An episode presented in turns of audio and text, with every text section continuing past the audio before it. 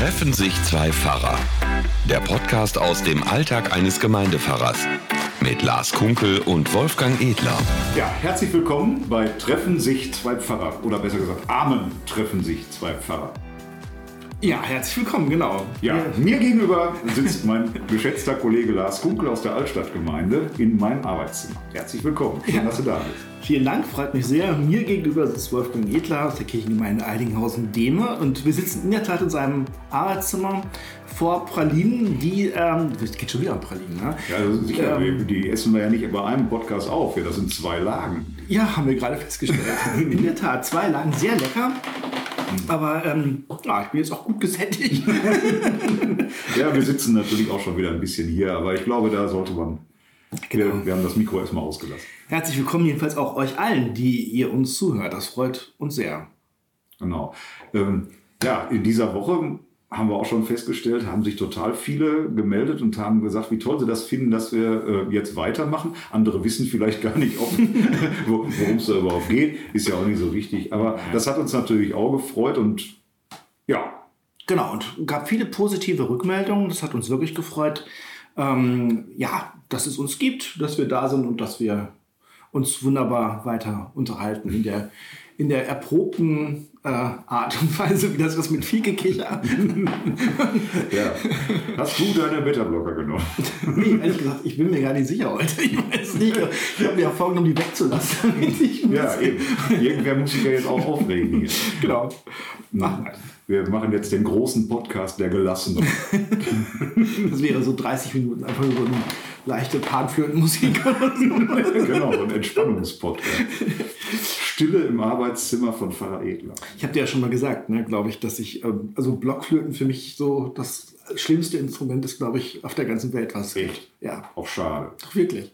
Ja, also, ja. weil ich hatte mir das so vorgestellt in den nächsten Wochen, jetzt kommt ja so die Adventszeit. Dass ich Blockflöte spiele. Ähm, ja, ich dachte, ähm, du bringst mal so eine selbstgeschnitzte Blockflöte ja. mit und dann machen wir mal so ein paar Adventslieder. Also, die Geschichte der Blockflöte fing bei mir in der Schule an. Wir mussten alle ein Instrument lernen und wir hatten einen, ähm, so einen Kammersänger, hieß der Herr Maxim. Und ähm, äh, der, also wir mussten alle Blockflöte, uns eine Blockflöte kaufen und Blockflöte spielen. Und das war so ein Gefiepe und Gedudel. Und allem das Allerschlimmste, kennst du das auch, wenn man diese Blockflöte abschraubt und das Ding ganz hält ja, ja. und dann reinpustet. so ein Tinnitus hat für die nächsten drei Tage oder so. Und dann, äh, ja, ich habe das sabotiert. Ich habe da diesen Korken immer abgeknibbelt und dann ging die Blockflöte nicht mehr und dann war das vorbei. Und das war so die erste Erfahrung. Und die zweite war, da war ich ähm, in Minden in einer Gemeinde habe ich oft Vertretung gemacht und dann morgens vor dem Gottesdienst sagte dann irgendwie der Küster, übrigens heute kommt das Kinder-Blockflöten-Ensemble aus dem Kindergarten irgendwas. Oh. Und dann waren da echt so fünfjährige Kinder, die in ihrem Blockflöten dann den Unterricht, äh Quatsch, den Gottesdienst da ähm, äh, gestaltet haben. Man kann die Anführungszeichen jetzt nicht sehen, die ich gemacht habe. Und das, war, das sind so Geräusche, die so mir ins Ohr gehen, dass ich wirklich Zahnschmerzen kriege. Also es gibt eine Verbindung zwischen Blockflöten und Zahnschmerzen. ja, ja, das stimmt. Komm, du weißt, dass das so ist, oder nicht? Ja, ich habe fünf Kinder.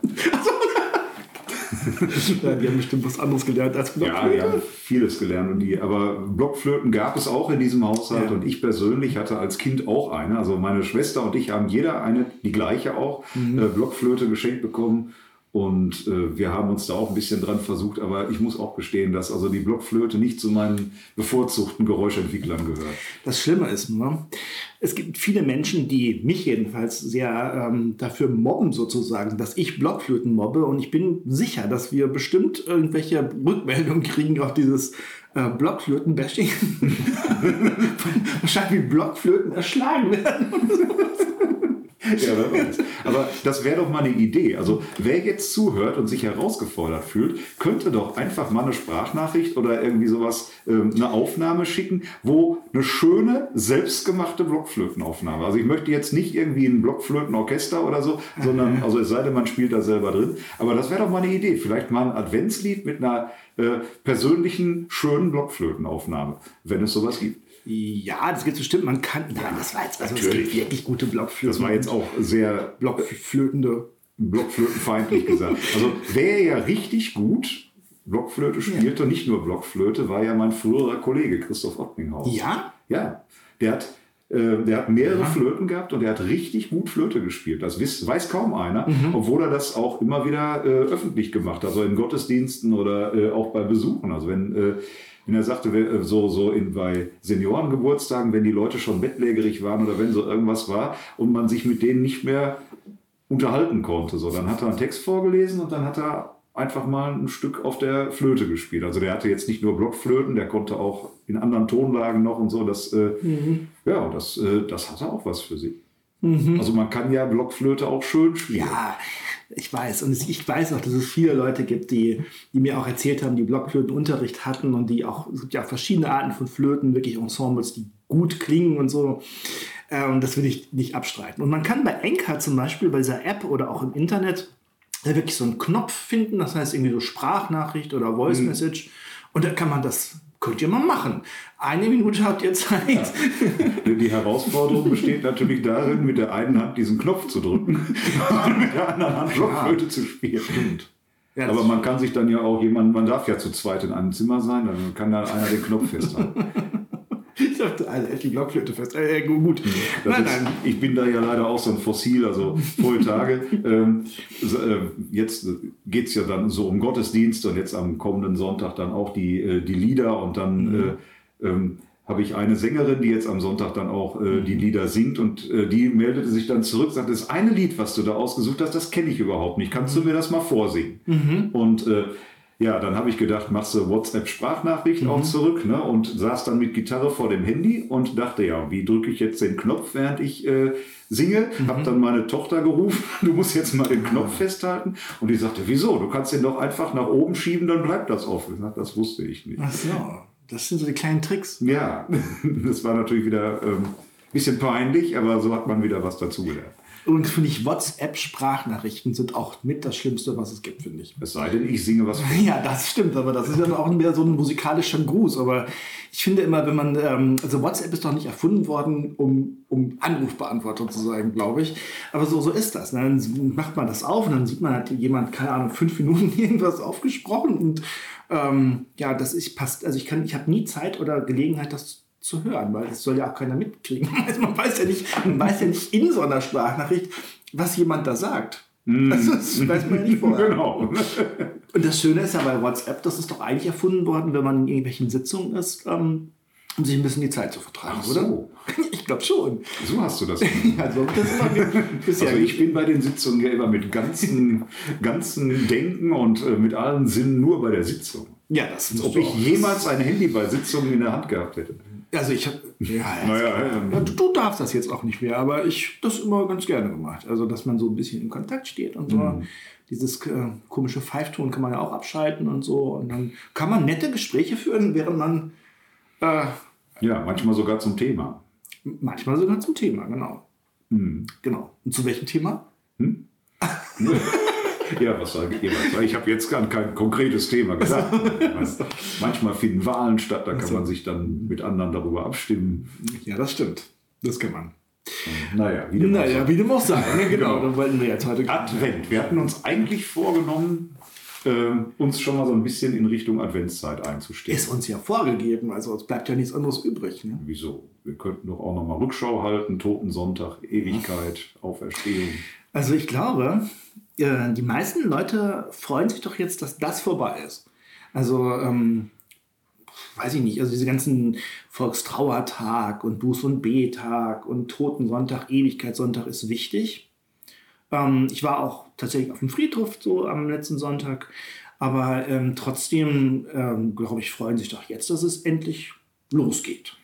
Ja, das äh, glaube ich auch. Und trotzdem, äh, es, ist, es hat schon fast, das ist jetzt auch ein bisschen bescheuert, aber es hat schon fast, finde ich, für mich so ein bisschen was von sportlich, äh, dass ich sage, ähm, Adventsdeko und auch Adventsbeleuchtung erst kurz vor dem ersten Advent installieren.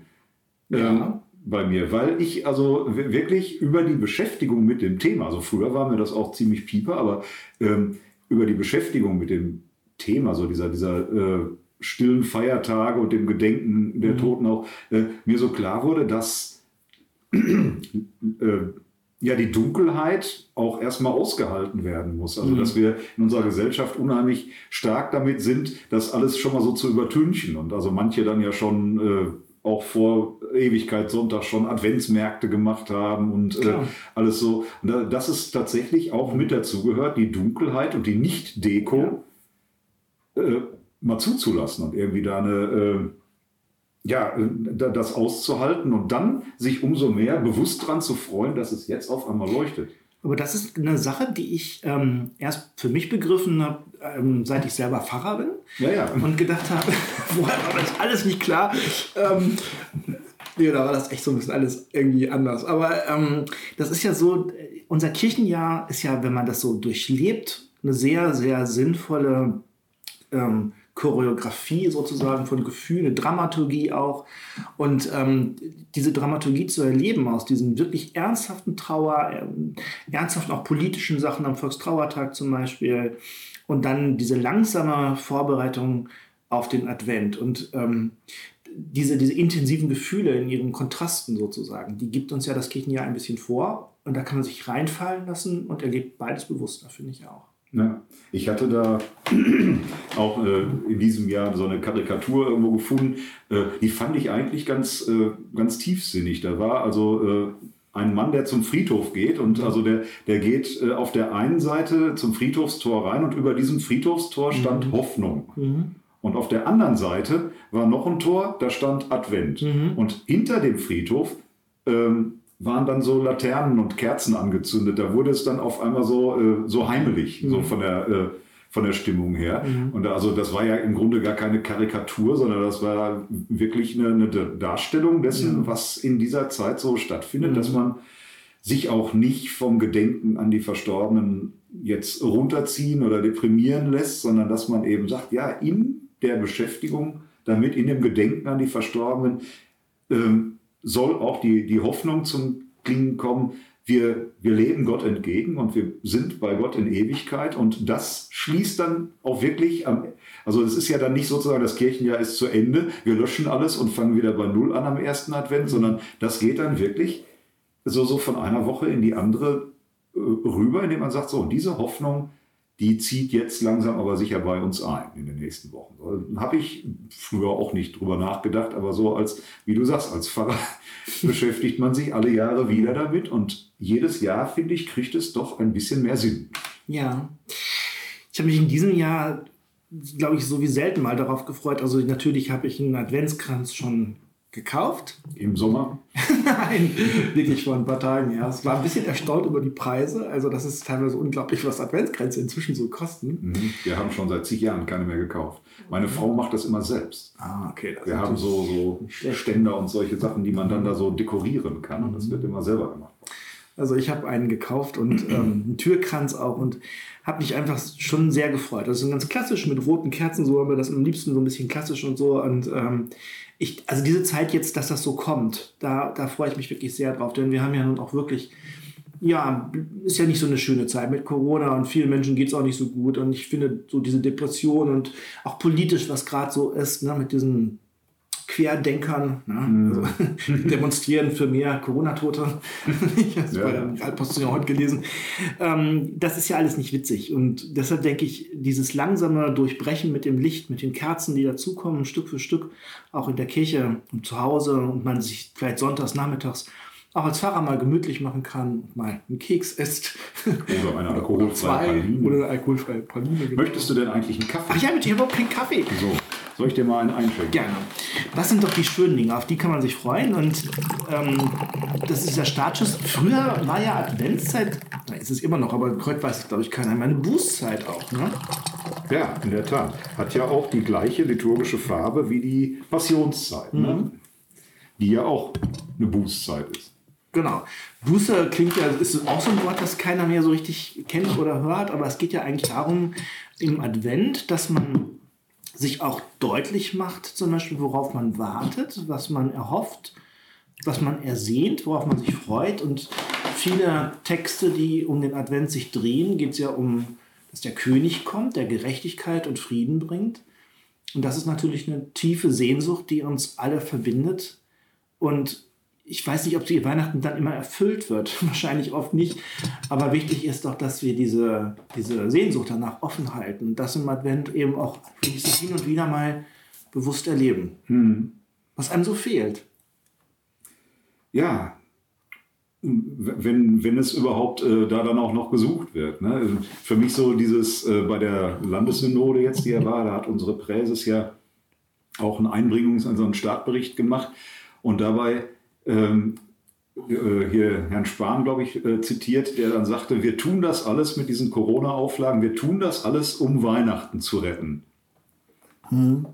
Und ähm, hat dann da ja sehr drüber äh, reflektiert und das war ja auch alles gut und richtig, ähm, dass wir Weihnachten nicht retten brauchen, dass ja Gott kommt und dass äh, das äh, natürlich auch bleibt, auch wenn es in ganz anderen äh, Zusammenhängen oder in ganz anderen Rahmenbedingungen passiert. Aber ich habe die ganze Zeit gedacht, äh, es wäre vielleicht auch spannend gewesen, wenn sie mal darüber reflektiert hätte, dass Herr Spahn, glaube ich, ein, von etwas völlig anderem redet als Sie, wenn, wenn er sagt, wir mhm. tun das, um Weihnachten zu retten. Mhm. Ne? Äh, wir tun das, damit die Leute feiern können. Mhm. Wir tun das, damit die Leute Geschenke machen können. Mhm. Denn die sollen ja ihre Geschenke auch kaufen, damit die Wirtschaft in Gang bleibt. Mhm. Wir tun das, um diese Tradition sozusagen zu ermöglichen, bevor die Leute dann alle sauer sind, weil sie nicht äh, ja, Weihnachten als Familienfest, als sonst was feiern können. Aber ich glaube nicht so sehr, dass unsere Politiker, also ich unterstelle das jetzt mal, vielleicht stimmt das ja auch gar nicht, ich glaube gar nicht, dass unsere Politiker da wirklich so im Sinn haben, dass äh, wir Weihnachten als kirchliches und vor allem als christliches Fest der Geburt Christi retten wollen, dass wir das äh, gebührend feiern können. Ja, ich meine, es ist doch so. Also wir sind ja jetzt auch, ihr auch, ähm, bestimmt damit beschäftigt, tatsächlich Weihnachten in diesem profanen Sinne auch zu retten. Also beschäftigen uns jetzt, und es geht mir sowas von auf die Nerven inzwischen, immer mit der Frage, wie kann man die Kirche so betreiben, dass das alles geht, wie viele Plätze, Sitzorte. Und wir reden im Presbyterium ewig und mit allen möglichen Gruppierungen und Mitarbeitern, wie kann man es machen, wer ist bereit, da zu helfen, hier zu helfen, wie macht man es und so. Da versuchen wir als ähm, Kirche schon, finde ich, auch im profanen Sinne Weihnachten zu retten, nämlich überhaupt erstmal so eine Veranstaltung zu ermöglichen. Und ich glaube, wenn wir das nicht tun würden, ich glaube, das würde uns ähm, auch nicht gerade sehr viel ähm, Freundlichkeit und Lob ähm, einbringen. Das ja. erwartet man von der Kirche, dass sie dafür sorgt. Mhm. Und in diesem ganzen Vorbereiten dann noch diesen inneren Kern zu finden, dass Gott, der äh, seinen Retter sozusagen schickt, in diese Welt sendet, ähm, da diesen Gedanken aufrechtzuerhalten, der kann schon mal untergehen in dem ganzen Getrubel, finde ich wirklich. Mhm. Also uns auch. Ja, und es geht ja so vieles andere auch unter. Ja. Ne? Also für mich ist es ähm, ein einschneidendes Erlebnis, dass es in diesem Jahr zum ersten Mal keinen Eidinghauser Adventsmarkt gibt. Mhm. Auch wenn das sehr säkular ist, aber mhm. ähm, ja, es war so. Vor 13 Jahren bin ich äh, gekommen. Das jährt sich immer am mhm. ersten Advent. Mhm. Für mich also auch so, der erste Advent ist tatsächlich für mich hier auch immer so ein Beginn eines neuen Jahres. Ähm, da sind wir damals hier, ähm, ja, wir haben einen relativ großen Hausstand gehabt und wir konnten nicht an einem Tag umziehen. Mhm. Und ähm, wir sind am Freitag ausgezogen aus äh, unserem Pfarrhaus damals im Ruhrgebiet. Und, der um und die, äh, die ganzen Sachen, der Umzugswagen kam am Montag dann hierhin. Mhm. Und in der Zwischenzeit sind wir mit unserem Wohnwagen ähm, hier hingefahren, haben den Wohnwagen vor dem Pfarrhaus in Eidinghausen in die Einfahrt gestellt und haben dann im Wohnwagen gewohnt, weil das mhm. Haus war ja leer. Mhm. Äh, es war total süß. Also die Gemeinde hatte das Haus äh, geputzt, vorbereitet und die hatten uns einen Fresskorb vorne hinter die Eingangstür gestellt, einen Gutschein für den Italiener und alles so. Das war, war total lieb. Und dann sind auch unsere Freunde, die wir damals ja hier schon mhm. hatten, die sind dann abends gekommen, haben wir im Wohnwagen zusammengesessen. Gemütlich. Ja, das war total ja. schön. Aber es ging ja darum, dass wir ähm, irgendwie ins Haus kommen müssen und wir hatten keinen Schlüssel. Und ähm, mhm. dann hatte man uns gesagt, ähm, wenn ihr kommt, ist da Weihnachtsmarkt mhm. in Eidinghausen.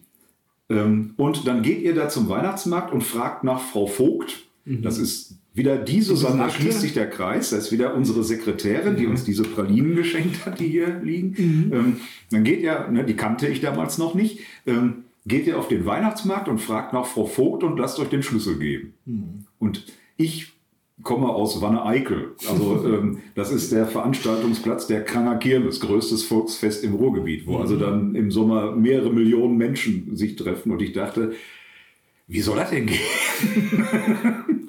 und ich ging auf diesen Weihnachtsmarkt. Es goss in Strömen, also von wegen leise rieselt der Schnee oder so. es, es goss in Strömen und jeder wusste, wer und wo Frau Vogt ist. Habe ich so, konnten wir sofort finden und die hat uns dann den Schlüssel gegeben, fragte dann noch, wollt ihr auch einen Schirm haben? Und wir sagten beide, nein, das lohnt nicht mehr. ähm, ja, und seitdem ist ähm, für mich dieser äh, Adventsmarkt immer im, auch so ein bisschen gewesen. So, jetzt geht es auch mit dem Advent los. Ich habe mich da immer tatsächlich drauf gefreut und der ist dieses Jahr nicht. Das ist nicht und ähm, das ist ja auch mit dem also Weihnachtsmarkt. Ich habe jetzt nicht so persönliche Erinnerungen, wie du das jetzt hast, aber ich bin auch bisher immer zum Weihnachtsmarkt gegangen in, in der Stadt von Bad Oeynhausen und äh, abends immer auf einen Glühwein oder so und da konnte man auch mal Leute hin einladen, ganz ungezwungen treffen. Schön auf die Eisbahn gucken und hatte so das Gefühl, es ist Winter. Also ich finde, diese Weihnachtszeit hat natürlich auch was Folkloristisches, muss man sagen. Also nicht das Frage jetzt, glaube ich, immer, ich will jetzt keinem Unrecht tun, aber bei mir ist es so, nicht immer hochtheologisch unterwegs sind, sondern eben manchmal auch einfach sich eben an diesen Dingen freuen, wie, weiß ich mhm. nicht, irgendwelche Sterne, die irgendwo leuchten oder irgendwie dieses Gefühl so von Last Christmas oder so ja. zu hören. Und das ich tatsächlich mag. Ja. Also ich, ich, bin der, ich bin der, der dieses Lied gerne hört. So ein bisschen die Blockflöte unter den Weihnachtsliedern. ich, nee, ich weiß auch, also vielleicht liegt das daran, dass ich noch weiß, wie das damals äh, äh, aktuell im Radio lief. Yeah, also als ja. das, als das in den, äh, also als das in war, also als das äh, gerade rauskam und so. Ja. Ich habe das total schön gefunden, das Lied. Das, äh, und äh, das schwingt immer mit. Wenn es irgendwie da kommt, dann denke ich, ja, dann weiß ich noch, wie ich damals als Teenager das Lied gehört habe. Das Problem ist ja auch nicht das Lied an sich, sondern das Problem ist ja, wenn es wirklich wirklich du es fünfmal pro Tag hörst oder so, dann, dann ist schon irgendwann, hat man doch die Schnauze voll, finde ich. Besingt es nicht irgendwie auch dich, Lars Christmas? ja, genau. Und das ist ja irgendwie der Bruder von Merry Christmas. Ne? Genau. Ja, diesen Scherz, der ist auch schon öfter ge gemacht worden. Hast du auch noch nie gehört? Nee, hab ich noch nie gehört. ja, also so ist das. Also wir sind jetzt in der Vorbereitung. Ja, nächsten Wie Sonntag. man merkt. Ja, genau. Wir haben ähm, ja, haben, dürfen beide predigen zum ersten Advent. Früher war das bei uns, früher, letztes Jahr noch immer ein schöner Familiengottesdienst in diesem Jahr nicht. Da ist es ist ein schöner Adventsgottesdienst. Schöner erster Adventsgottesdienst hat ja auch mal eine Chance, genau, diese besondere Zeit und so. Mit einem schönen Text, siehe, dein König kommt zu dir. Sacharja 9. Ja, genau. Und äh, das ist ein schöner Text und eine schöne schöne Vorstellung, die, in Tochter Zion, ähm, dieser Ort eben gedacht, Jerusalem ist das, ne? Eigentlich. Mhm. Genau. Dass das der Friede ja, so andrückt. Bist du jetzt am Spoilern hier? Achso, nee, am Teasern eher. Also ja, ich dachte, ja. kommt doch mal in unsere Gottesdienste. Nein, das ist wirklich eine schöne Sache. Da freuen wir uns drauf. Und dann haben wir noch einige Adventstage vor uns. Und dann kommt ähm, Weihnachten, was glaube ich einzigartig werden wird in diesem Jahr, allein schon aufgrund der Situation. Ich bin ich bin sehr gespannt, ein bisschen nervös, ein bisschen mm. aufgeregt und sowas alles. Aber es sind noch vier Wochen. Es sind noch vier Wochen, genau. Bis dahin kann sich noch 15 Mal was ändern. Ich glaube, ähm, es hieß doch irgendwie jetzt in den Corona-Regeln bei den religiösen Festen, die sollten nicht den Charakter von Großveranstaltungen haben. Irgendwas stand in, der, mm. in dieser Verlautbarung. Ich, ich glaube, es ist nicht klar, was damit gemeint ist, oder? Mm. Also grundsätzlich äh, ist, glaube ich, tatsächlich der Gedanke, man, man höre und staune, soweit ist Kirche jetzt auch schon gekommen, dass man sagt, ähm, Gottesdienste bitte im Sinne eines religiösen Grundversorgungsangebots, aber nicht hier, dass jetzt plötzlich äh, genau so viele Leute kommen oder so, oder, oder sondern es soll nur so, äh, damit es auch stattfindet. Das, äh, so kann ich jetzt allerdings auch keine Gottesdienste halten. Ich weiß ja nicht genau, was damit so richtig gemeint ist. Und klar, im letzten Jahr und die Jahre zuvor war es so, wir haben äh, vier Gottesdienste insgesamt Heiligabend gehabt und da waren immer 500, 600 Leute in der Kirche, also knapp 2000 Leute sind so durch die Kirche durchgegangen, glaube ich. Mhm. Wirklich. In diesem Jahr geht das ja gar nicht, darf das nicht sein, weil das wäre ja wirklich eine Großveranstaltung. Aber wo fängt Großveranstaltung an eigentlich? Also, und was heißt überhaupt religiöse Grundversorgung? Wie ist das denn eigentlich? Ja, eben. ja, das eben, also ähm, es hat stattgefunden. Es hat stattgefunden, okay. Das Wichtigste ist, dass der Weihnachtsbaum steht. Ne? Ich glaube, so. das ist das Haupt. Bei uns steht schon die Krippe. Ja, bei uns auch. In der Kirche. Ja, was soll man machen? Das ist nämlich auch so, du kannst die Krippe ja nicht erst im ähm, ersten Advent aufbauen oder was? Nee, die, äh, also die wird bei uns in der Eidinghausener Kirche ja auch äh, von Woche zu Woche so ein bisschen verändert. Die, äh, die Leute, also die, die unterschiedlichen Figuren ziehen langsam, aber sicher zum Weihnachtsfest hin. Also Da gibt es ja auch so Leute, so die Puristen, glaube ich, die sagen, äh, dass das Baby, das Christuskind, darf noch nicht in die. Äh, genau, das Dings kommt bei uns auch erst Heiligabend. Ehrlich? Ja. Ja, ist ja weißt noch nicht du- geboren. Hallo? Stimmt. Jesus ist ja auch gar nicht geboren. Das ist wirklich wahr. Das, passiert, das, das ist stimmt. Man weiß ja auch gar nicht, was passiert am 24. oder so. Hm, Genau. Denke ich das Jesuskind oder gehen die doch Glühwein trinken? Aber man weiß es nicht. Zumal ja der 24.12. wahrscheinlich ja nicht die, der Geburtstag von Jesus war. Genau. Aber übrigens, bei uns geht das gar nicht mit der Krippe, weil also wir haben so eine große Krippe, die, die, unsere Kirche ist ja auch offen, da kommen auch relativ viele Leute rein. Und zum Beispiel letztes Jahr oder vorletztes Jahr ist uns der Hund geklaut worden, der Hirten. Und weil das so eine ganz teure, wertvolle Krippe ist, ich weiß nicht, dieser Hund hat allein schon der Hund, und wir reden jetzt von einem kleinen Schäferhund, äh, der hat 300 Euro oder so gekostet, der ist jetzt angekettet an seinem eigenen Halsband. Und alles andere ähm, ist festgeschraubt. Also du kannst diese Figuren gar nicht bewegen, weil die festgeschraubt sind. Die müssen festgeschraubt sein, sonst sind sie weg. Und das wollen wir nicht. Nee, Und das ist das klar. das ist der Diebstahlsicherung noch wichtiger als irgendwelche theologischen Anschaulichkeiten. Wir haben ja dagegen so eine andere Krippe, ähm, die, die, wir, die haben wir vor ein paar Jahren äh, gestiftet bekommen. Das fand ich total toll. Die polarisiert aber so ein bisschen, weil sie recht kitschig ist.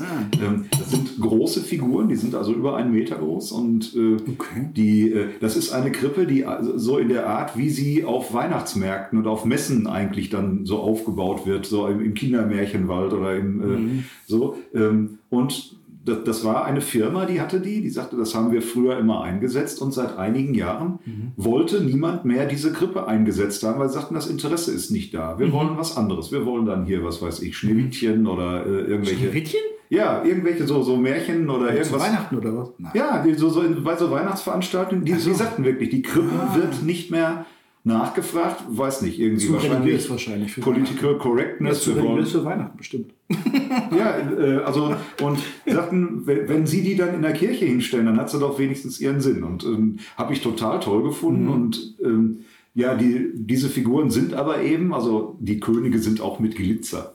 Also die haben so, so kleine Plastiksteinchen auf dem Turban und so. ne? Also die sind so ein bisschen, äh, so kleine Mädchen finden das sehr schön. So. Und äh, ohne jetzt hier sexistisch zu sein, Nein. aber das ist tatsächlich so. Und äh, die, äh, ja, manche sagen dann auch, also gäbe es da nicht was äh, künstlerisch ho ho hochwertiges. Ich persönlich, ich weiß nicht, ob ich das schon mal gesagt habe, aber ich persönlich habe ja so eine ganz kleine Neigung zum Kitsch. Ja. Und äh, ich finde die schön. Also ich, find, ich finde die schön. So. So. und ich freue mich total. Die passt, finde ich, auch von der Größe her gut in die Kirche rein. Man kann sie wirklich auch von ganz hinten schon sehen und die, einzigen, äh, die, die einzelnen Figuren ähm, erkennen. Und ähm, waren eben nur Figuren und wir haben dann ein, ein Holzdach sozusagen, was man einfach wie so ein Zelt, zwei Holzbretter, die so verkeilt sind miteinander, das ganz einfach und als Kontrast darüber. Und ich finde, das passt richtig gut zusammen. Ah. Und diese Krippe erzählt dann auf ihre Weise. Genau. Und unsere ist halt so eine klassische westfälische Krippe, heißt die auch so, kommt aber aus dem Erzgebirge, glaube ich, und ist richtig schöne Holzfiguren. Ist auch sehr schön. Übrigens, unsere Kirche ist offen von Mörderstraße 1a. Kann man von 9 bis 18 Uhr sich angucken. Aber die Figuren sind angeschraubt. Die Figuren sind angeschraubt, man kann sie sich nur, nur anfassen. äh, Nee, anfassen nicht, Was? nur angucken. Nein, nur angucken, nicht anfassen und nicht mitnehmen. Das geht nicht. Nein. Ja, also insofern kann man sich auch in den kommenden Wochen Beschäftigen. Auf, ja, auf das Kommen Jesu einstellen. Ja, und am Sonntag geht's los. Ja. Eine Kerze, ein Licht in die Dunkelheit. Mhm. Freue ich mich drauf. Genau. Wirklich. Und heute war in der Zeitung, dann reicht es glaube ich auch, äh, heute in der Zeitung eine schöne Karikatur, wo ähm, Frau Merkel irgendwie in ihrem Büro steht und von- aus dem Fenster, also äh, von draußen Ja, klingt ja. durchs Fenster rein, macht hoch die Tür, die Ja. Tor macht weit. Und Ja. sie sind da drin in dem Büro, ja, wieder diese Querdenker. Genau. Das habe ich auch gesehen. Ja, aber es ist ähm, gänzlich, also Jesus kommt, glaube ich, auch gänzlich maskenfrei. Der Ja, kommt auf ganz andere Weise. ja genau. Und ich finde, den können wir auch reinlassen. Das machen wir. Und dann heißt es ja wirklich, ein bisschen sich vorbereiten heißt ja auch, macht hoch die Tür. Ist ja doch ein bisschen was tun. Innerlich. Genau. Podcast hören zum Beispiel. Zum Beispiel. Zum Beispiel. So, Lars, So, ich muss jetzt was arbeiten. Ja, ich weiß, du, Du hast, hast ja zu tun. Zeit. Ich habe Zeit ohne Ende. ich könnte noch ein paar Liter Kaffee trinken, aber Bitte tu dir keinen haben Zahn. die Beta-Blocker noch nicht genommen. So, ihr Lieben, bleibt behütet, bleibt uns treu und dann würde ich mal sagen, bis demnächst. Bis demnächst. Bleib müde. Tschüss. Ciao. Treffen sich zwei Pfarrer. Der Podcast aus dem Alltag eines Gemeindepfarrers. Mit Lars Kunkel und Wolfgang Edler.